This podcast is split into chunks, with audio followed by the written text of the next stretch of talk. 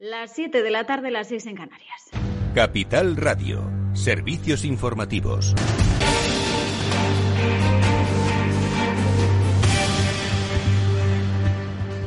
Muy buenas tardes. Empezamos mirando a los últimos datos de coronavirus. La incidencia acumulada asciende de nuevo hoy, ya por quinto día consecutivo. Se sitúa en los 132 casos por cada 100.000 habitantes. Además, Sanidad ha notificado hoy algo más de 7.000 nuevos positivos y 320 fallecidos eh, en las últimas 24 horas. Estamos eh, pendientes de, la rueda de prensa tras el Consejo Interterritorial de Salud eh, que se tiene que producir, tiene que comenzar en los próximos minutos, pero por ahora ya sabemos que el Gobierno y las comunidades autónomas han descartado modificar el plan para Semana Santa de adelantar ese toque de queda a las 8 de la tarde, como indicaban algunas informaciones que se han venido publicando durante este miércoles. El documento que se acordó hace unas semanas establece las 11 de la noche como esa hora límite para el toque de queda durante esas fechas, aunque finalmente, como vemos, pues no será así, pero Madrid, Andalucía, Cataluña, Asturias, Murcia y también Castilla-La Mancha se habían pronunciado en contra de endurecer las restricciones. Escuchamos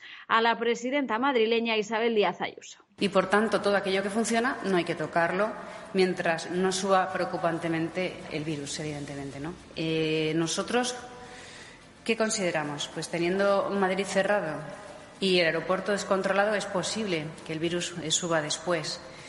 Con la gente encerrada en casa y, por tanto, eh, con esos toques de queda eh, sobre nuestras espaldas, es posible que el virus suba, es fácil que lo haga. Pues ya al margen del coronavirus, eh, ahora mismo miramos a los tribunales porque está declarando el expresidente Mariano Rajoy en el juicio por la caja B del Partido Popular. Ha dicho que en 40 años él no ha visto rastro de esa caja B. También ha negado que él haya destruido alguna prueba de ello, como le acusaba Luis Bárcenas. En mis 40 años de militante del Partido Popular no he escuchado a ningún dirigente, militante ni empleado del Partido Popular hablar de la famosa caja B a la que usted ha hecho referencia. La primera vez en mi vida que vi los papeles de Bárcenas fue publicados en un diario nacional el 31 de enero del año 2013. Por tanto, es metafísicamente imposible que yo haya podido destruir esos papeles. Pues como decimos, continúa esa declaración. Rajoy dice que un partido político no es una empresa y que la economía en un partido es instrumental y que él no se ha dedicado a eso. También ha negado que esas anotaciones en los papeles de Bárcenas a nombre de M. Rajoy sean ciertas. Que eso es, que es absolutamente falso, al igual que el 95% de las personas que aparecemos citados ahí en sus papeles, lo que dice el señor Bárcenas. Y todo lo que se refiere a mí es mentira.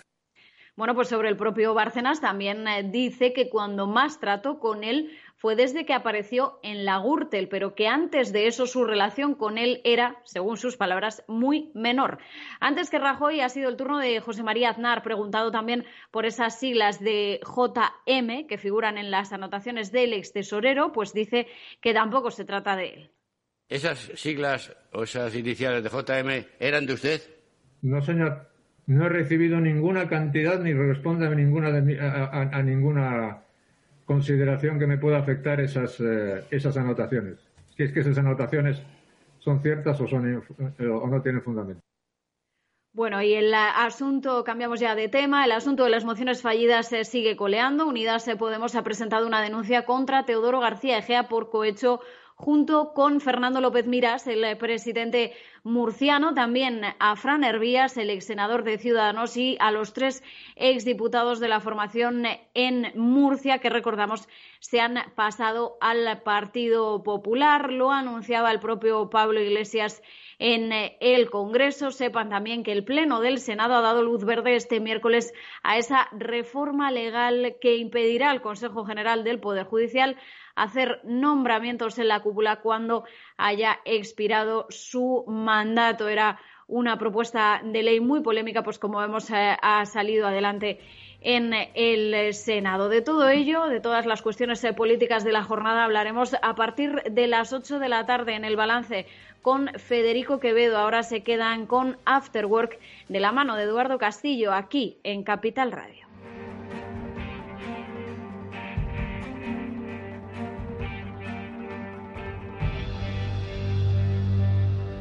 Capital Radio. Siente la economía.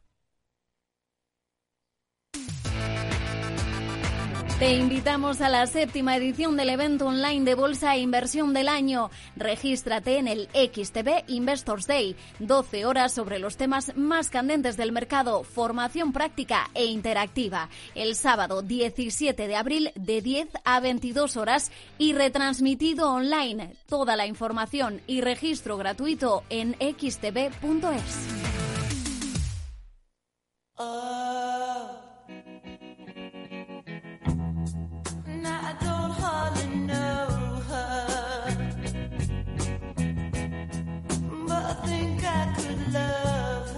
Después del trabajo, After Work, con Eduardo Castillo, Capital Radio.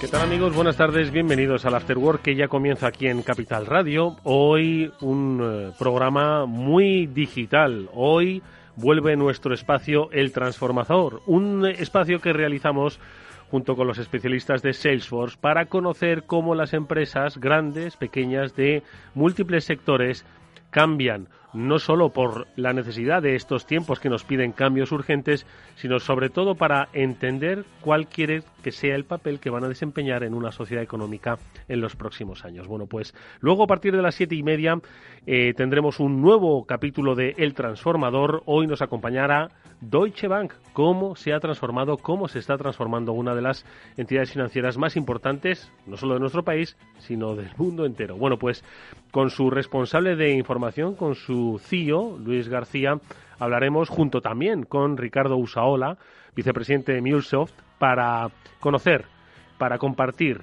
para inspirar transformaciones digitales que, como decimos, quieren poner a las empresas en el siguiente estadio de su historia. Pero antes, hablaremos también de otros temas que nos interesan porque precisamente vivimos en tiempos y en sociedades de cambio y de gestión de cambio sabemos mucho nosotros gracias al Instituto de la Gestión del Cambio, con cuya máxima responsable, Amanda Palazón, enseguida vamos a charlar unos minutos porque ya se está preparando, si no me equivoco, la semana, la clásica semana de la gestión del cambio. Bueno, pues enseguida la saludamos y también un par de apuntes sobre qué es lo que piensan las empresas, las universidades, que deben hacer las empresas, la sociedad en su conjunto, pues en esos próximos años. Desde la Fundación CID, Conocimiento y Desarrollo, pues le han dado una vuelta a cuál es el papel que debe jugar un trabajador dentro de una empresa. ¿Debe reaprender? ¿Debe reciclarse? ¿Debe aprender cosas nuevas? Se lo preguntaremos a una de sus responsables. Esto es After Work, amigos. Bienvenidos. Empezamos ya.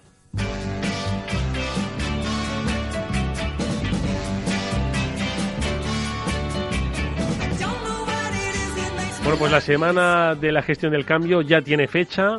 Nos vamos a apuntar virtualmente. Ojo, hoy hemos sacado partido a esta eh, presencialidad eh, virtual y pues de ella vamos a, como, digo, a aprovecharnos para poder aprender de aquellos que experimentaron la gestión del cambio y la implementaron en la dirección que ahora comentaremos con una de sus máximas defensoras. Amanda Palazón es la responsable del Instituto de la Gestión del Cambio. Amanda, ¿qué tal? Buenas tardes, ¿cómo estás? Hola Eduardo, como siempre encantada de estar en tu programa de Afterwork.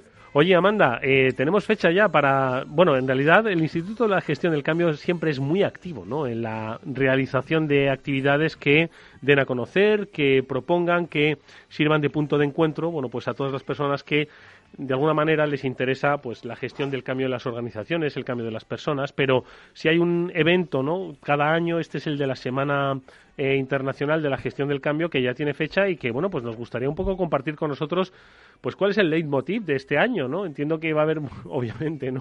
Pandemia y virtualidad, yo creo que van a ir a partes iguales, pero cuéntanos un poco, a ver, adelántanos.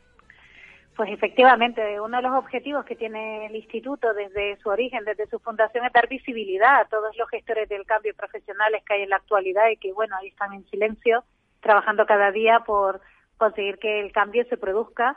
Y bueno, pues la Semana del Cambio empieza el día 12 de abril, que es uno de los eventos. Como sabes, luego hablaremos del Congreso y hablaremos de los premios, pero eso más adelante. Pero ahora el evento es la Semana del Cambio. Se inicia el 12 de abril, se termina el 16 de abril Va a haber tres mesas donde hablaremos de cambio y sobre todo, bueno, pues el propósito del instituto, que es la gestión del cambio ágil y en positivo, siempre con esas premisas. Vale, lo de ágil yo lo entiendo, porque vivimos tiempos donde o tienes cintura o los tsunamis imprevistos o incluso los previstos te llevan por delante. Pero lo de en positivo, ¿por qué en positivo? Hombre, a mí me gusta siempre ver todo en positivo, ¿no? Todo en constructivo, pero ¿por qué lo habéis, eh, le habéis dado ese segundo apellido? Bueno, desde hace años nosotros ya trabajamos el bienestar con el teatro de empresa, con la web serie, con esos impactos positivos que, que hacemos para poner en marcha los procesos de cambio y eso ha terminado siendo parte de nuestro ADN y ahora más que nunca, y las cifras nos acompañan, es necesario transformar las organizaciones hacia una cultura de bienestar y productividad. Sin duda la pandemia eh, nos ha llevado a situaciones donde una vez superado el confinamiento, una vez eh, superado todo lo que hemos pasado, ahora nos toca remontar porque, bueno, estamos viendo una situación donde transformar está muy, muy orientada a la persona, tiene mucho foco en la persona y necesitamos que la persona esté en el mejor de sus momentos para que las empresas sean competitivas y necesitamos sí o sí mejorar el bienestar y la productividad en las organizaciones. Así que va a haber tres mesas. La primera va a hablar de gestión del cambio puro y duro y va a estar con nosotros el, el presidente de Echenbook, de Vicente Goncalves, para hablar de la metodología. Existe método para hacer la gestión del cambio de forma profesional. La segunda mesa vamos a hablar de gestión del cambio, pero ágil y desde el punto de vista de recursos humanos, que es fundamental que, que recursos humanos ya esté involucrado en todo el mundo de la agilidad y en crear cultura ágil. Y en la tercera mesa la vamos a poner sobre todo a hablar de la neurotransformación consciente, ese tema que, que estamos apostando mucho el instituto ahora, que es el liderazgo consciente, y hacia la empresa ética, hacia el líder ético, hacia el líder que va a trabajar por el empleado y va a trabajar por el que la empresa sea líder en el sector, pero desde un punto de vista ético y desde un punto de vista del bienestar del empleado. Hmm. Mm, o sea que, mm, eh, de alguna forma, eh, ¿y tú crees que esta, eh, vamos a ver, las personas siempre han importado, ¿no? Y en el Instituto de la Gestión del Cambio así nos consta que todos los cambios se apoyan en personas, aunque sean cambios digitales o cambios tecnológicos, al final son personas, ¿no? Las que tienen que promover esos cambios, personas que las promueven y personas que los ejecutan, ¿no? pero si si hay una insistencia en esto es porque esto de la pandemia nos, no sé, os ha debido decir algo, ¿no? Mm, ¿Por qué?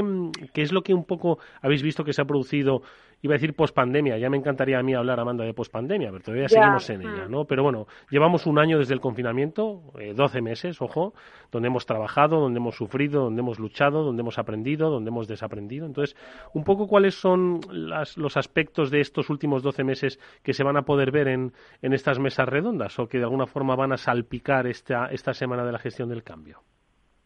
Bueno, pues los datos nos avalan, o sea, el nivel de estrés ahora mismo es altísimo en las organizaciones este nivel de estrés nos está llevando hacia el burnout, hacia el, el, trabajador, el empleado quemado, y el problema de esto es la que disminuye mm, sustancialmente la productividad. O sea, nuestras mentes se bloquean, estamos cansados, tenemos esa fatiga crónica de la cual la OMS ya está hablando sobre ella y es necesario que las empresas trabajemos sobre esto y que creemos esa cultura de bienestar pensando en la posibilidad de que de alguna manera seamos eh, eh, estemos en alto rendimiento, pero también nos encontremos bien, o sea, el cuidado de las personas, eh, la productividad y el cuidado, ¿no? Creo que son dos aspectos que la empresa tiene que trabajar.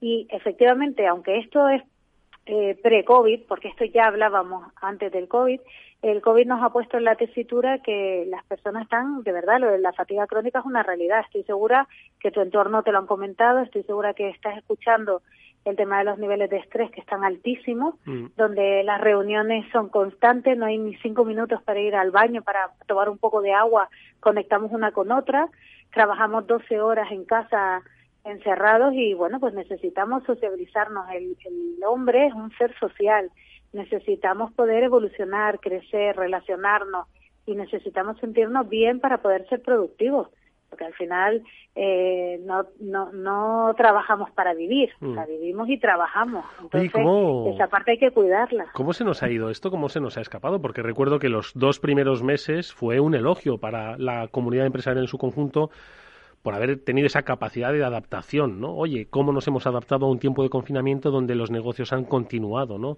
Gracias a herramientas digitales, gracias a herramientas virtuales, lo hemos logrado. Con las herramientas que teníamos, las empresas se llevaron un aplauso. Pero tres meses después de repente esto se ha tornado en un poco ese escenario que describes, ¿no? Se ha descontrolado. El tiempo, el uso, el aprovechamiento es, un, es una sobreexposición virtual, ¿no? Eh, ¿cómo, ¿Cómo ha pasado esto? Pues mira, yo creo que tiene que ver con el carácter y en general nos pasa con todo, ya nos pasaba incluso pre-COVID, que tenemos esa cosa a nivel cultural español, yo creo, ¿eh? que cuando eh, arrancamos algo, lo arrancamos con mucha pasión, con mucho entusiasmo, nos ponemos a ello y somos muy buenos trabajando en el imprevisto, en realidad. Sobre la marcha lo sacamos y de hecho yo creo que hay muchas empresas que pueden estar orgullosas de cómo eh, se abordó ese momento, ¿no? Ese marzo 2020 y que se abordó y, y que se consiguió sacar bastante bien para lo que era. Sin embargo, donde nosotros tenemos eh, un punto de mejora es en el seguimiento, en la planificación y en el tiempo. Y es ahí donde hay que trabajar, es ahí donde entra la gestión del cambio, porque tenemos que conseguir normalizar todo esto, adaptarlo.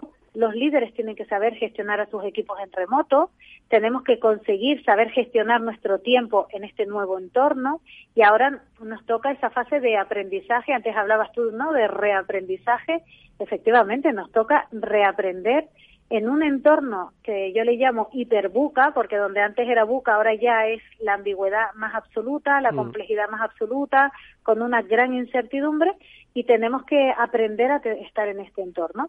Entonces nos toca ese esfuerzo y ahí es donde en general siempre tenemos un punto de mejora. Nos pasa todos los procesos de cambio. Primero no se hablaba prácticamente de cambio, luego ya se empezó a hablar y se empezaba con mucha con mucha alegría y en el momento en el que se crecía un poquito ya nos relajábamos y abandonábamos ese proceso de cambio. ¿Y qué mm. pasaba? Pues caía. A eso de hecho muchas veces usamos la metáfora de del despegue de un avión, ¿no? O sea, despegamos y llegamos a ese punto de no retorno donde en ocasiones continuamos y bueno, hasta que llegamos a ese a ese crucero, ¿no? A esa velocidad crucero, pero en muchas ocasiones no superamos ese punto de no retorno y cae. Pues en este caso ha ocurrido lo mismo, por eso es tan importante el seguimiento en la gestión del cambio. ¿Quién debe pilotar? Porque vais a dedicar en la semana una mesa de recursos humanos, ¿no? Entonces, eh, ¿es nuevamente recursos humanos quien debe pilotar esto? Madre mía. Es, es como pilotar la desescalada, ¿no? la desescalada virtual. Y con su incorporación, ojo, no se trata de volver a lo de antes, pero sí a, a desescalar ¿no? esta, esta especie de virtualidad, de hiper, hipervirtualidad. Bueno, en realidad lo que tenemos que hacer es crear unas nuevas normas de convivencia, no es desescalar ni es crear, en mi opinión, es crear esas nuevas normas. ¿Cómo? Pues ahora es cuando se tiene que sentar pues el equipo de tecnología, el equipo de recursos humanos, por supuesto el CEO de la organización y construir una nueva filosofía, hay que hablar de unos nuevos valores, hay que hablar de una nueva forma de trabajar, pero hay que definirla, no se puede quedar siempre en grandes palabras, hay que definir. Y hay que ponerse pues una serie de objetivos y trabajar sobre eso. Para eso existe la figura del gestor del cambio, es decir, la estrategia evidentemente la tiene que hacer el comité de dirección, la tiene que pilotar ese CEO y una vez que esa estrategia está, hay que hacer un plan estratégico de gestión del cambio para ver cómo conseguimos que esa estrategia se aterrice en el día a día de la organización. Y eso es un proceso y eso lleva un tiempo y si está dirigido por un gestor del cambio y si está sobre todo liderado por un gestor del cambio, vas a conseguir que se vayan consiguiendo esas metas y esas etapas. Si no volvemos a lo de siempre, estamos dispersos, queremos, eh, damos pistoletazos para todos los lados, queremos hacer muchas cosas, se hacen infinitas actividades, pero al final no se concluye en nada, no hay un seguimiento, no se, no se incorpora ni se integra nada, sino hay un sobreesfuerzo. Y siempre estamos en el sobreesfuerzo y a veces es mucho mejor hacer poco y bien que mucho y mal y tomar decisiones. Es muy importante ahora tomar decisiones y dejar de hacer y empezar a hacer cosas nuevas. Y en mi opinión es que hay que construir y de hecho creo que ese es uno de los problemas que tenemos todos, ¿no? Que en el fondo todavía creemos que seguimos eh, anclados en esas viejas formas de hacer las cosas y las queremos llevar a, a, este nuevo momento. Y es que este momento es diferente, van a empezar a surgir un montón de nuevas situaciones y las tenemos que abordar, trabajar y bueno, y experimentar. Pues vamos a vamos a recordar las coordenadas eh, del 12 al 16 de abril, ¿me has dicho? Efectivamente, todo virtual en este caso. Y esas tres mesas que vamos a trabajar, lo pueden ver en nuestra página web, en instituto de gestión del cambio.com. Se pueden inscribir ahí, pueden elegir además ir a, las tres mesas o bien a una de ellas. Eh, es gratuito todo, todo este evento y eh, nada, y les esperamos porque de momento tenemos a Renfe, tenemos a Mafre, tenemos eh, Sangoban, como grandes empresas que vienen a contarnos pues cómo lo están abordando y aprender de sus experiencias, que es lo Pues mejor que nos puede pasar ahora. Lo recomendamos. Del 12 al 16, Instituto de la Gestión del Cambio, la Semana Internacional de la Gestión del Cambio. ¿Cómo? Ahora más que nunca, saber hay que adaptar todos estos cambios sobrevenidos. Ojo, que este despegue, este despegue no lo quisimos dar, pero estamos todos en el aire. Amanda Palazón es la responsable, la máxima responsable del Instituto de la Gestión del Cambio. Un placer, como siempre, escucharte, Amanda. Nos vemos pronto. Un abrazo, muchas gracias, Adiós. Eduardo. After Work con Eduardo Castillo.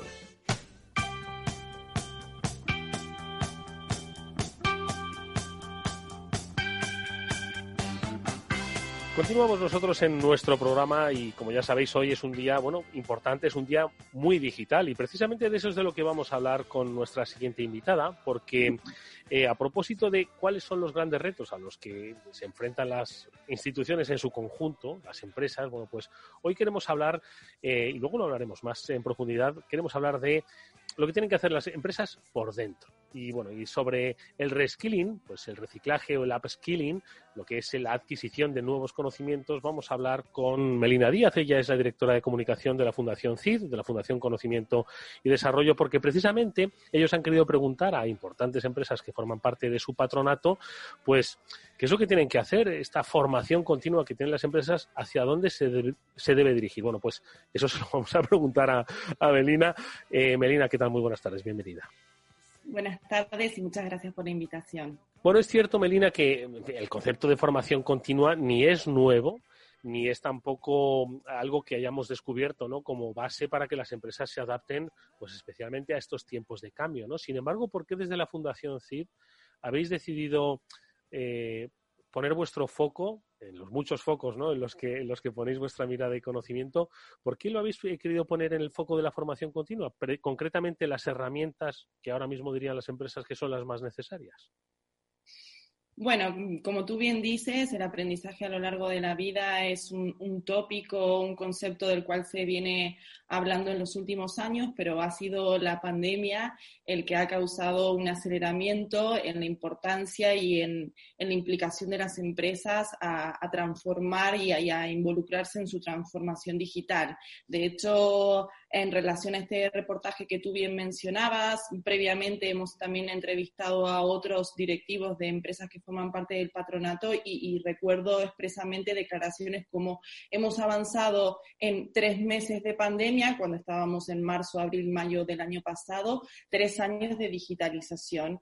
Y la digitalización, por supuesto, que, que nos ha llevado a todos los seres sociales a tener que reinventarnos y renovarnos en todas nuestras competencias y capacidades. Entonces, aquel concepto de ir a la universidad y aprender los conocimientos en, cuatro años de un grado normativo, pues quizás esa filosofía ahora ya no está tan en, en uso o no es tan aplicable a las mercado que nos, nos involucra y nos compete a, estar formándonos y capacitándonos constantemente porque cada vez los perfiles son más competitivos, más digitalizados y también relacionándolo con otro gran concepto que se está hablando también en el último tiempo, con las capacidades soft y no solamente las capacidades hard, que son las, los conocimientos que adquirimos en un máster día cuando tú aplicas a una oferta laboral, pues están requiriendo o demandando capacidades mucho más blandas, la, la, escucha activa, la comunicación, la empatía, la adaptabilidad, la resiliencia, y todo eso se adquiere en una mentalidad de formación continua. Hmm. Oye, y esta consulta que habéis hecho entre empresas de vuestro patronato, ¿cuáles son un poco las primeras reflexiones que han compartido con vosotros? Es decir, estos eh, cambios inevitables, cambios acelerados, cambios, por otro lado, ya anunciados, ojo, porque esto no es nuevo, ¿no? En 2018, bueno, pues en el Foro Económico Mundial, cuando entonces se podía celebrar, pues se decía que cuatro años después la automatización, el cambio de procesos, bueno, pues iba a impactar en las empresas y en el empleo. Hoy tenemos una pandemia que entonces obviamente era imposible de predecir y que ha acelerado todos esos procesos. Entonces, Melina, ¿cuáles son un poco esos puntos eh, en común que han puesto desde el patronato de la Fundación CID, pues para, mm, digamos, pues hoy afrontar lo esperado y lo inesperado, ¿no? Totalmente. De hecho, bueno, recuerdo Ramón Baeza, que es Managing Director and Senior Partner de Boston Consulting Group, que como tú bien dices es uno de los patronos de la Fundación CID. Él aboga y también hacía esta reflexión que estábamos comentando de que el conocimiento que se adquiere antes de entrar al mercado laboral está muy bien, por supuesto. De hecho, en la Fundación CID somos claros defensores de la universidad como ascensor social y como un elemento que es mm, por demás importante en nuestra sociedad para el progreso y el desarrollo social y económico, pero el conocimiento que se adquiere queda insuficiente porque ante el avance que se está produciendo en los campos y más producto de la pandemia y de la digitalización, cualquier profesional mm, se queda obsoleto en un periodo de tiempo muy corto. Entonces, el conocimiento teórico necesita un sustento práctico eh, que, que, debe ser estimulado y que, por lo tanto, también la transformación digital no va solamente de herramientas, que es, que es lo que también estos portavoces dejaban muy en claro. Transformarse digitalmente no quiere decir solamente adquirir un nuevo software o estar eh, actualizado con las últimas aplicaciones o tener el, el ordenador de último modelo, sino que los profesionales, es decir, el capital humano, esté dispuesto mental y emocionalmente a querer abrazar ese cambio, que quiera seguir formándose, que quiera eh, sentirse competitivo, que se sienta estimulado, que se sienta desafiado. Entonces, eh, quienes estén dispuestos a aprender de forma continua, pues tendrán un aprendizaje a lo largo de la vida, este concepto de lifelong learning que, que también se utiliza mucho en el entorno empresarial, y los demás pues puede que, pierdan cierta validez o, actualidad, ¿no? Hmm. Hmm. Sí, de hecho, eh, ahora a continuación vamos a hablar y mucho del papel transformador eh, que tienen las personas, ¿no? En este caso, en un entorno obviamente tecnológico y, digital. Y este aprendizaje, em, ¿por dónde debe ir o por dónde creéis desde la Fundación? Además tiene un, peso universitario importante, ¿no? Eh, ¿Por dónde debe ir dentro de las empresas? Como decíamos al principio, ¿por un reciclaje, por un upskilling o por ambas, claro, ¿qué le vamos a, qué vamos a decir, no? Totalmente, de hecho, bueno, sí, tanto los, los portavoces que, entrevistamos, que para quienes nos, están escuchando cuando hicimos este reportaje, que pueden encontrarlo en nuestra web de la Fundación CID, entrevistamos a Boston Consulting Group, EY, Russell Reynolds y Santander. Y ambos, estas cuatro empresas del patronato defendían ambos como complementos y como canales eh, que se pueden, digamos, vertebrar de manera paralela y complementaria, porque el upskilling vendría a ser, en, palabras más simples, formarse en nuevas competencias y habilidades para perfeccionar e incorporar nuevos enfoques de trabajo, que sería un sinónimo de hacer lo mismo, pero mejor. Y el reskilling supone salir de una especialidad para abordar nuevas funciones dentro de la empresa, que sería, en palabras más simples, aprender a hacer algo nuevo. Entonces, en el primer caso, se obtienen trabajadores especializados con un alto nivel de desempeño, que sería como el perfeccionamiento, y en el segundo caso, que sería el reskilling, se consiguen empleados más versátiles con una visión multidisciplinar, que sería la recualificación o el reciclaje. Por ejemplo, recuerdo que desde Russell Reynolds también comentaban que este aprendizaje y esta, esta recualificación era muy valorada que sea desde, desde el propio empleado, es decir, que el propio empleado quiera poder eh, autodesarrollarse y hacer un autoestudio. Y esto también está muy relacionado con algo con algo muy bonito, que es el aprendizaje colaborativo y que es la, conciencia mm, profesional y la capacidad de poder innovar desde dentro de la empresa. Se generaría así como un círculo virtuoso donde entre los propios empleados pueden ir abrazando este cambio y abrazando una necesidad de mejora y de perfeccionamiento. Bueno, pues eh, la verdad es que eh, está bastante bien definido, ¿no? Cuáles son los grandes retos eh, a los que las enfrenta, a los que las empresas se enfrentan, ¿no? Y sobre todo muy bien trazado el camino. Otra cosa, como decimos, es bueno ponerse en marcha, ¿no? Porque al final estamos hablando de un reciclaje y de una actualización de nuevo conocimiento que requiere pues una formación continua, algo pues que acelera los procesos y que quizás los profesionales, bueno, pues pensaban que no iban a tener que llevarlo a cabo con tanta rapidez y sobre todo con tanta necesidad. Bueno, pues por lo menos la identificación es la que, es la que nos ha ayudado a entender que las cosas están cambiando. Eh, reskilling y upskilling son eh, palabras que yo creo que se van a hacer muy frecuentes eh, dentro de las compañías que quieren, como decimos, dar respuesta a los grandes retos que este tiempo nos, nos, está, nos está ofreciendo. Melina Díaz es la directora de, la de comunicación de la Fundación CID, Conocimiento y Desarrollo. Melina, muchísimas gracias, mucha suerte para el futuro y hasta muy pronto. Gracias a ti y hasta luego. Eduardo Castillo en Capital Radio, After Work. Y si te sientes atraído por invertir pero no sabes con quién hacerlo, bueno, pues XTB pone a tu disposición la mejor oferta, comprar y vender acciones y ETFs de todo el mundo sin comisiones hasta 100.000 euros mensuales. El proceso es muy sencillo, entras en xtb.es, abres una cuenta completamente online y en menos de 15 minutos vas a estar listo para empezar a operar comprando acciones y ETFs con cero comisión. Comprueba lo que te contamos en xtb.es. Riesgo 6 de 6, este número es indicativo del riesgo del producto, siendo 1 indicativo del menor riesgo y 6 del mayor riesgo.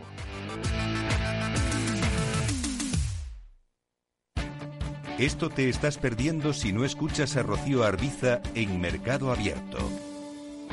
Margarita Rivas, broker y escritora. Un mundo tan fascinante y tan de psicología como son los mercados.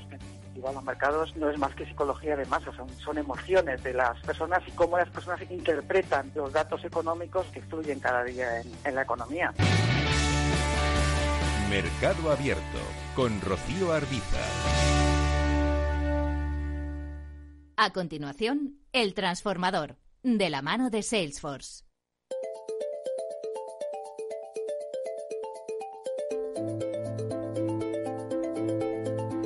Bueno, pues continuamos en el programa y tal y como adelantábamos al principio, arranca una nueva edición de El Transformador, un espacio que junto con Salesforce desarrollamos en este Afterword de Capital Radio y que tiene como finalidad conocer cómo las empresas de referencia de múltiples sectores de actividad se han apoyado en la tecnología para cambiar, para evolucionar, para transformarse, para transformar a sus empleados y lograr los objetivos y los retos que un tiempo cambiante y dinámico como el que vivimos les plantea en su horizonte estratégico. Hoy este segundo programa cuenta con la presencia de un referente en el sector financiero, Deutsche Bank, al que vamos a pedir que nos cuente cómo está desarrollando su estrategia de transformación digital, hacia dónde se dirige y a través de qué tecnologías la está llevando a cabo. Enseguida vamos a saludar a Luis García, Chief Information Officer de Deutsche Bank, pero antes permitidme que salude a nuestro especialista de Salesforce, que nos va a ayudar a entender y nos va a permitir conocer cómo estas empresas como Deutsche Bank se apoyan en la tecnología. Ese especialista es Ricardo Usaola, él es vicepresidente de MuleSoft, una compañía de Salesforce. Ricardo, buenas tardes, bienvenido.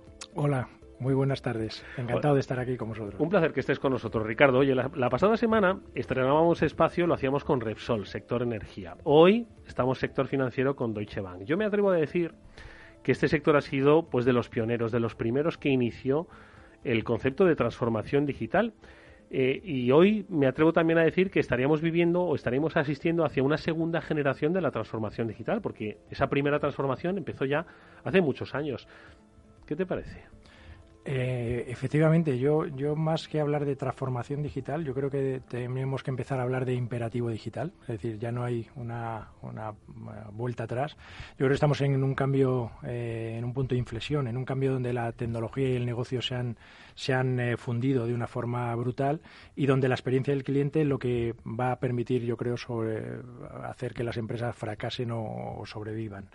Eh, en la banca eh, eh, esta experiencia del cliente es aún más importante que en otros sectores, porque al final yo creo que es una relación más, más de largo plazo, más basada en la confianza, que tiene en cuenta temas de, de protección de datos, etcétera, etcétera. Y yo creo que la tecnología va a ser lo que va a alimentar la relación con el, con el cliente. Eh, siendo capaz de ofrecer servicios eh, personalizados, servicios que eh, los clientes puedan llegar a necesitar en un momento determinado. ¿no? Bueno, pues vamos a profundizar en este sentido con nuestro invitado hoy, al que ya saludamos. Él es Luis García, CEO, Chief Information Officer de Deutsche Bank. Luis, buenas tardes, bienvenido. Hola, muy buenas tardes. Muchas gracias por invitarme. Encantado de estar aquí. Oye, antes de empezar a desgranar ¿no? qué es lo que hace Deutsche Bank, qué es lo que está haciendo, hacia dónde se dirige en el concepto de transformación digital, te voy a preguntar por otra cosa que yo creo que también nos va a ayudar un poco a situar el entorno en el que nos encontramos. Es una cosa además de carácter personal. Hay que decir que, me lo han chivado, nuestro invitado hoy en El Transformador es, eh, eh, forma parte de una saga de ingenieros informáticos y cuando digo saga es que hermanos y patriarca son pioneros en el desarrollo de la ingeniería informática en nuestro país. Eso es así. Tu padre fue uno de los eh, primeros licenciados, ¿no? efectivamente. hablar de saga de informática a estas alturas es, complicado porque no, no, da para muchas generaciones, ¿no? Pero efectivamente dos generaciones. Mi, mi padre, ingeniero de telecomunicaciones y por aquel momento era licenciatura informática y profesor de eh, informática en la universidad. Y sus cuatro hijos, pues bueno, nos dio cuando el único consejo sobre la elección de una profesión o unos estudios que nos dio es no estudiéis informática, esta vida es muy dura, y los cuatro hermanos, pues todos estudiamos informática. Oye, eh, habéis estudiado informática y habéis sido testigos de la evolución de la misma. Y por eso yo te quiero preguntar, en todo este tiempo, desde que tu padre empezó con esos estudios de ingeniería informática a hoy, entiendo que la curva de desarrollo ha sido pues como estas, estas gráficas, ¿no? que muchas veces vemos que es de crecimiento exponencial, ¿no? Especialmente quizás en los últimos cinco años, en los últimos dos años, ¿cómo lo habéis vivido? ¿Cómo se vive ese cambio tecnológico que es el, el que condiciona hoy las acciones que tomamos dentro de las empresas? Sí, es, exponencial. No, creo que sea más exponencial estos años. Lo que pasa que, eh, claro, cuando vas multiplicando por dos cada año y poco capacidades de innovación, nuevas tecnologías, nuevos procesos, pues eh, que cada vez el ritmo es, más acelerado. Eh, ¿Cómo, lo hemos vivido? Pues hombre, yo desde dentro, yo no jugaba con tentes, yo jugaba con tarjetas perforadas, que era con lo que se programaba antes, unos cartoncitos con los que se programaban antes los, los ordenadores, a ahora lanzar eh, servicios que los clientes de, los bancos consumen a través de, diversos canales sin pasar por la oficina, pues imagínate.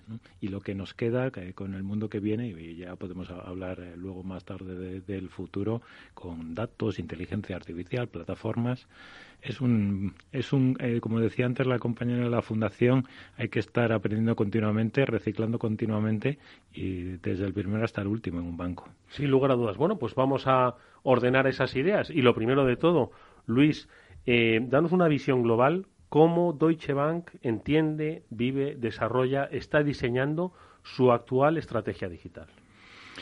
Bueno, pues eh, la estrategia digital y, como cualquier estrategia empieza por las personas. No creo que ninguna empresa pueda desarrollar ningún tipo de, de estrategia sin, sin empezar eh, eh, el cambio, la transformación por las, eh, por las personas y por el talento interno. Esta es nuestra primera, nuestra primera apuesta. La segunda es, hagas lo que hagas, construye sobre tus fortalezas y hace el, sé el mejor en lo que sabes hacer.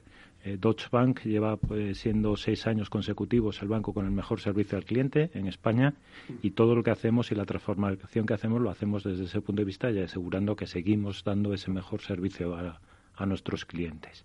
Y a partir de ahí ya sí, ya empezar a entregar y a construir y a diseñar y lanzar nuevos servicios que eh, em, eliminen las eh, digamos eh, las incomodidades que, hace unos años era normal de pedir para todas las oficinas y que pues se puedan em, empezar a hacer todo tipo de transacciones de nuevos servicios contrataciones a través de los canales online Personas, clientes, servicios. Si os parece, vamos a desgranarlas. Ricardo, Luis, de personas, ¿qué estáis haciendo con las personas dentro de la organización? Pues estamos haciendo una apuesta muy grande eh, por las personas que es eh, eh, pionera en el, sector financiero. queremos que la, mayoría, la mayor parte de las personas que trabajan en, en informática en el Deutsche Bank sean personal interno. Eh, cuando se dice, oye, queremos orientarnos al cliente, queremos construir nuevos eh, servicios centrados en el cliente, entonces se puede decir, pero si luego te apoyas todo en empresas externas para, para construirlo y no en el talento interno, en el personal del propio banco que ha puesto por ese cliente, es muy difícil hacerlo. Queremos que más del 70% del, del personal sea personal interno y apoyarnos, por supuesto, en nuestros partners tecnológicos estratégicos para desarrollar, elaborar y entregar los mejores eh, servicios. Pero todo aparte de personal interno. Personal interno que eh, con ese mismo foco de, atención y servicio al cliente que tiene la entidad y a partir de ahí pues capacitación, pues volvemos a lo mismo de capacitación porque hay que estar reciclándose constantemente en nuevas tecnologías y nuevos enfoques de servicios, ¿no? Esto se está permitiendo, entiendo que además, pues crear nuevas opciones de trabajo y con una perspectiva de generación de empleo importante, esta internalización ¿no? Eh, de la actividad. ¿no? Sí, bueno, para, para España supone eh, multiplicar el departamento de, informática por, eh, por cinco en, en número de empleados que en un año se dice se dice pronto. Eso es un cambio es un cambio importante y bueno, también nos permite cambiar las, formas de, trabajar, mientras que evidentemente cuando no tienes ese personal interno, la, organización del trabajo va orientado mucho a, la ejecución de, proyectos que se, que se contratan. Ahora mismo montamos equipos que están muy orientados a, productos específicos para clientes y su objetivo único es que el producto tenga la mejor aceptación de, por parte de nuestros clientes. Ese foco solo se puede eh, encontrar de esta manera, creando estos equipos internos. Ahora vamos a hablar de este, de este cliente, pero antes permíteme que le pregunte a Ricardo, ¿no? un poco desde la propia experiencia de Salesforce, en cuestiones como la formación o la capacitación del mercado, ¿cómo vosotros ayudáis en este sentido? Eh, bueno, para, para Salesforce eh, eh, la capacitación de, de, profesionales es algo importantísimo, hasta tal punto que, que Salesforce creó una plataforma de e-learning que se llama Trailhead, cuyo objetivo era cerrar un poco la brecha que había entre las necesidades de profesionales y la oferta que, había. Ahora mismo más de un millón de personas han pasado por, eh, por esta formación de Salesforce a, nivel, a nivel mundial. Y según un informe de, IDC acerca del impacto de la economía de Salesforce y de su ecosistema de partner entre 2019 y 2024, es decir, en cinco años, eh, se van a crear eh, aproximadamente 10 millones de puestos de trabajo y concretamente en España eh, alrededor de 100.000 personas, 100.000 puestos de trabajo entre puestos directos e indirectos. Em, todo ello, como decía Luis, pues con el objetivo de darle un mejor servicio al cliente, mantener esa posición en el ranking al que hacías referencia y que desde una manera interna, ¿no? Dice, no, no delegues en terceros, hazlo tú mismo, ¿no? Sabes hacerlo. ¿Cómo lo estáis haciendo? ¿Qué servicio al cliente es el que queréis dar y que se apoya en mm, la digitalización, no en el concepto que estamos tratando de transformación digital, Luis? Bueno, eh, dar un servicio excelente al cliente en, un entorno bancario parte de, qué es lo que necesita el cliente de una entidad financiera. Y lo que necesita el cliente de una entidad financiera y cada año más aún es confianza en su, en su entidad.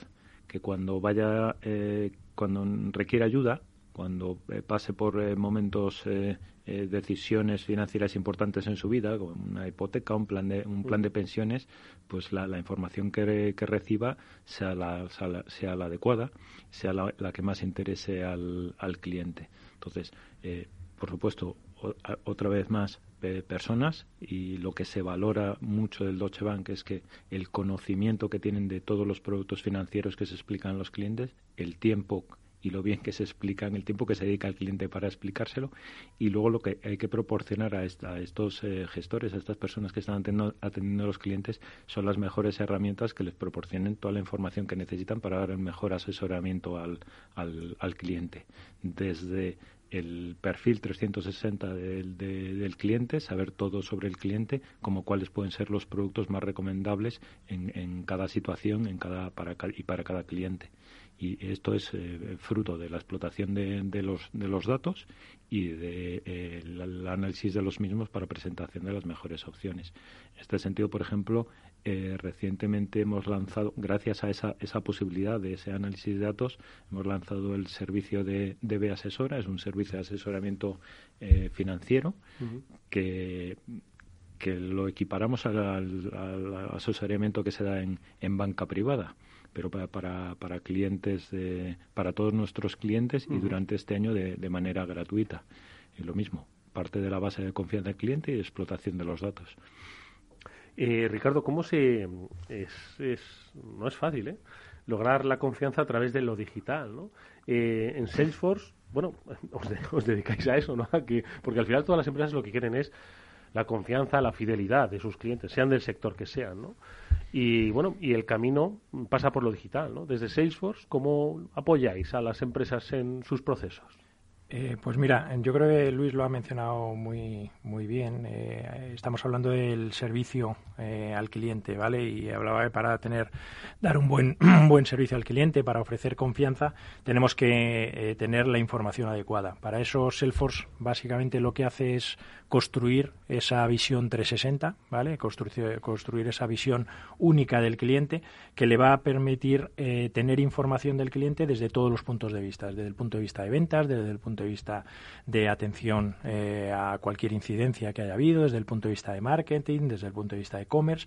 Todo esto en tiempo real para que cuando hay un cliente que se acerca al banco en cualquiera de los canales tenga una experiencia uniforme y consistente. ¿Vale? Es decir, tenga eh, la persona que le atiende, el canal que le atiende, sea un chat, sea un bot, eh, sea a través del teléfono móvil, toda la respuesta que obtiene esté eh, particularizada, esté personalizada y responda realmente a, las necesidades que tiene, ¿vale? Entonces, Salesforce lo que proporciona a las empresas es realmente una forma de dar esa visión 360, ese servicio al cliente que va a estar eh, particularizado eh, en función de toda la información que recibe de distintas fuentes. Hmm. Luis, cuéntanos, antes hacía referencia a DB Asesora, ¿no? Como un servicio, ¿no? Que busca ganar la confianza basado en la digitalización. Háblanos de más servicios eh, que de alguna forma se apoyen en las dos ideas que mencionabas antes, en ese itinerario, ¿no? Que era en las personas para acercarnos y dar un mejor servicio al cliente a través de estos servicios. Bueno, eh, hemos, creado, eh, hemos creado dentro de, con, este equipo internalizado un, un, área nueva dentro de informática que se denomina Customer Journey, que es precisamente ese viaje del cliente a través de su interacción y relación con, la entidad financiera. Y, estamos eh, eh, hemos identificado cuáles son esos puntos de interacción, cuáles son, eh, son estos puntos donde hay más, más fricción y en todos ellos eh, estamos lanzando nuevos servicios para reducir esa fricción y facilitar la vida a, nuestros clientes. Empezando, evidentemente, por el primer paso de los clientes, que es convertirse en cliente. y ahora eh, eh, hemos lanzado un, servicio de, cuenta de cuenta online que ha tenido bastante bastante éxito y sigue teniendo bastante éxito, todo a través de, del dispositivo móvil. Eh, lanzamos otros servicios también eh, que, eh, para firma, contratación de todo tipo de, productos y servicios que se puedan contratar directamente desde, desde el móvil o desde la página web, que se pueda consultar toda la documentación contractual y firmar, por, por supuesto. Lanzamos servicios, algunos más especializados, que igual son menos conocidos para el, el gran público, pero igualmente importantes. Por ejemplo, el servicio Avanza Credit para financiación de, de proyectos, por ejemplo, eh, proyectos de eh, eh, con el crédito que llamamos de huella cero para reducción de la, de la huella de carbono, renovación de, edificios, para dar soporte a las pymes que ahora mismo lo, necesitan, que con el Avanza Credit equipamiento para que se puedan equipar las, pymes con, con nuevos proyectos y todo esto lo estamos haciendo a través de plataformas de, digitales. Al final se trata de que vengas a la oficina solo cuando necesites el asesoramiento personal y la interacción personal. Incluso eso, eh, evidentemente, estamos abriendo canales de, interacción a través de, videoconferencia y otros canales que estamos explorando, pero la idea es que sea el, eh, dar la opcionalidad al cliente. Es decir, mm. No, no queremos eh, echar al cliente en nuestras oficinas, queremos que cuando eh, necesite de nuestra atención tenga nuestra disponibilidad, pero solo cuando lo necesite y por tanto todas aquellas tareas que no le aporta nada ir a la oficina, pues pueda hacerlas en, remoto. Eh, de todas formas, Ricardo, lo que nos cuenta Luis es permite, ¿no? la innovación y la generación de nuevas herramientas, de nuevos servicios me atrevo a decir que casi un servicio por cliente, porque está tan personalizado el cliente hoy en día, ¿no? Que somos capaces de crear servicios eh, personalizados, es decir, un servicio, un cliente, un servicio diferente, ¿no? Eh, pero claro, yo me pregunto, esto eh, tiene que tener un soporte tecnológico detrás importante, porque es la complejidad de hablar pues diferentes lenguajes, diferentes departamentos, diferentes compartimentos, ¿no? Desde Salesforce, ¿cómo se entiende la resolución de las complejidades? Vale, eh, yo creo que has tocado eh, uno de los puntos más importantes que, que tiene uno de los retos que tiene no solo la banca, sino cualquier, cualquier empresa, que es eh, la capacidad de poder tener esta experiencia conectada si no soy capaz de tener todos los servicios eh, interconectados, ¿vale? Entonces, para eso Salesforce compró hace tres años una compañía que se llama Mulesoft, MuleSoft, que está empezando a convertirse en un estándar. ¿Por qué? Fíjate, en una empresa puede haber más de mil aplicaciones. de media, solo un tercio están conectadas, ¿vale? Si no tenemos más que un tercio conectadas, ¿cómo somos capaces de ofrecer una experiencia personalizada? Es prácticamente imposible, ¿vale? Y las áreas de TI están empezando a ser cuellos de botella, es decir, no son capaces de lanzar nuevos servicios porque la complejidad en las integraciones es lo que hace que los proyectos se retrasen o los proyectos no lleguen a, finalizarse. Pues bien, Mulesoft eh, lo que hace es eh, es una plataforma que es capaz de construir de forma eh, muy sencilla, segura y escalable la integración de cualquier dato, aplicación o dispositivo. ¿Cómo hace esto? Pues lo hace de una forma eh, distinta como se ha ido trabajando antiguamente, proyecto a proyecto y con integraciones punto a punto. Lo que hace es crear, yo lo llamo piezas Lego, es decir, crear las conexiones en modo de piezas Legos que somos capaces de reutilizar. ¿vale? Son piezas que tienen un lenguaje de, negocio, es decir, una pieza Lego puede ser cliente, otra pieza Lego puede ser reclamación, otra puede ser eh, pedido, incidencia, y esas piezas van a valer después para muchísimos eh, servicios y muchísimas aplicaciones. ¿Esto es qué es lo que nos permite? Nos permite reducir eh, los costes, puesto que ya tengo todas esas, esas piezas que tengo en un marketplace, en esas piezas Lego, y que puedo reutilizar, me, produce, me, me permiten agilidad y, sobre todo, lo más importante, permiten que que, eh, empresas como Deutsche Bank tengan una agilidad para innovar, ¿vale? Es decir, eh, las áreas de negocio van a ser capaces de empezar a utilizar estas piezas sin necesidad de incluir a las áreas de TI. Eh, perdona, recuerda que, antes comenté que yo de pequeño no utilizaba Lego, que utilizaba tarjetas mejoradas. Aquí vamos a tener un, pequeño, pequeño problema. Como, como, como, nos estamos reciclando. como yo soy más joven, por eso digo lo de las piezas Lego, que son las de mí. Eh, eh, Eduardo, eh, hacía referencia a los servicios personalizados y, un servicio para, para, cada cliente. Y efectivamente, el servicio de asesora que antes comentaba, la, las recomendaciones de inversión que hacemos es eh, una, una, recomendación personalizada y única para cada cliente, por ejemplo. Es, eso es un buen eh, es, un buen punto el que el que ha sacado en función de su perfil de riesgo, en, su, función de su patrimonio, en su eh, en función del horizonte temporal de la inversión, cada, eh, cada un cierto periodo de tiempo una recomendación personalizada para ese cliente. Y eso evidentemente requiere integrar muchas fuentes de datos. ¿Y, y cómo se ve el futuro? Hemos llegado a ese cliente, le hemos personalizado, le hemos fidelizado y le hemos hecho que confíe en nosotros, ¿no? Que es básicamente el, negocio de la banca es el de la confianza, ¿no?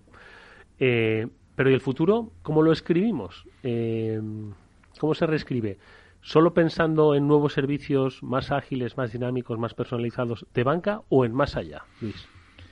Eh, hombre, me, me, la has puesto para rematar, ¿no? va, a ser más allá.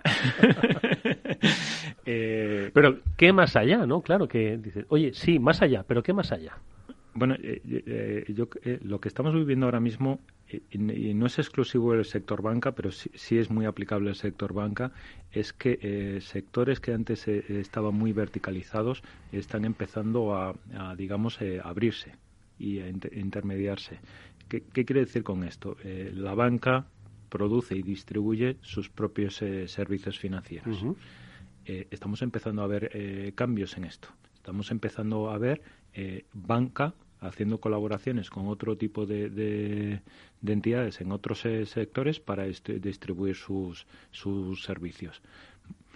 Eh, esto todavía no lo puedo comentar, pero un servicio que vamos a lanzar en, en breve, eh, donde eh, formamos parte de un marketplace y distribuiremos y, eh, servicios de otras entidades financieras porque si es la mejor opción de inversión para uno de nuestros clientes pues queremos eh, queremos dárselas. Y esto es ahora algo mismo que no está mm.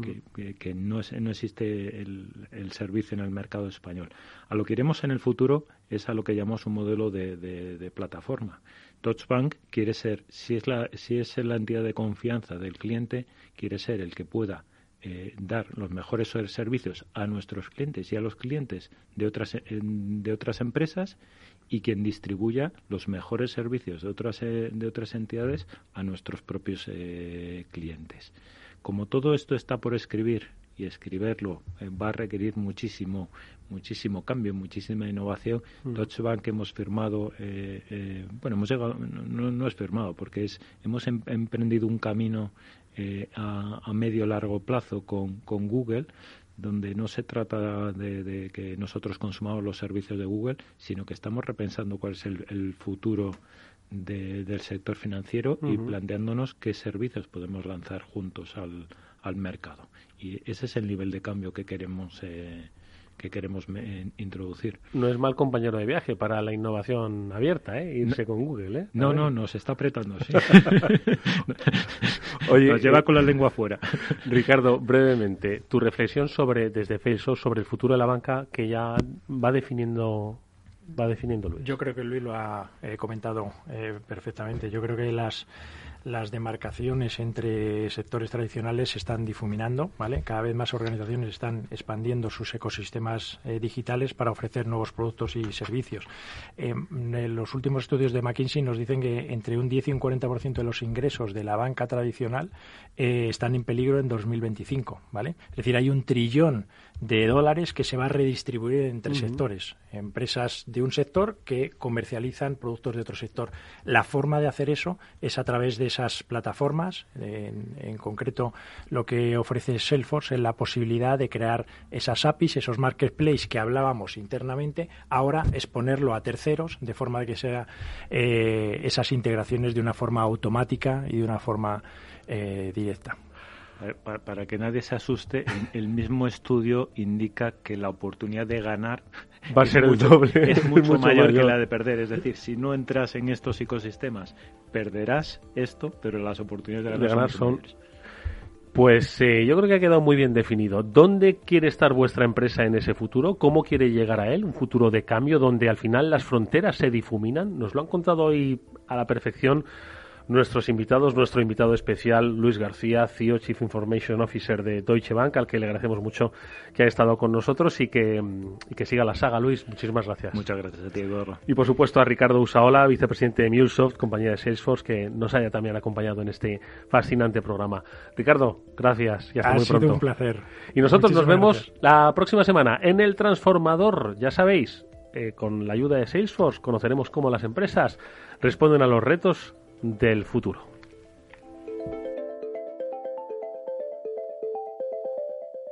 Salesforce les ha ofrecido el transformador.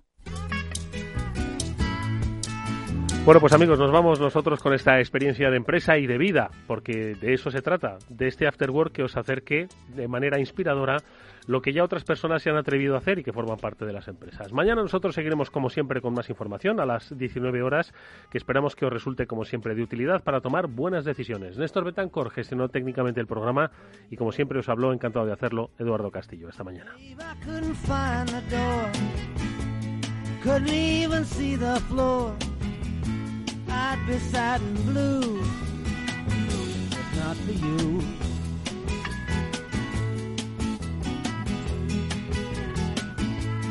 Not for you.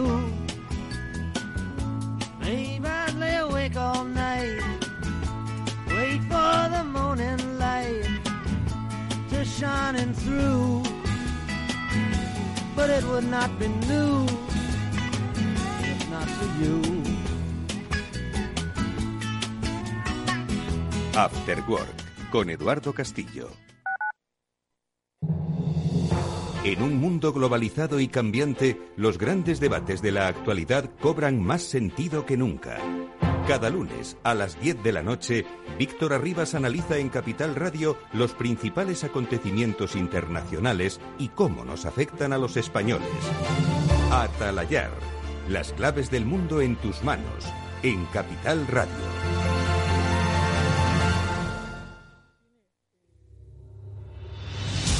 Ramón Tamames, catedrático de Estructura Económica. Si es que está escrito desde el Génesis, capítulo 42, el sueño de Faraón que interpreta José, los siete años de bonanza y los siete años de crisis, las vacas que salen del Nilo, etc. Es, que está dicho en la Biblia. Capital Radio. Te escuchamos.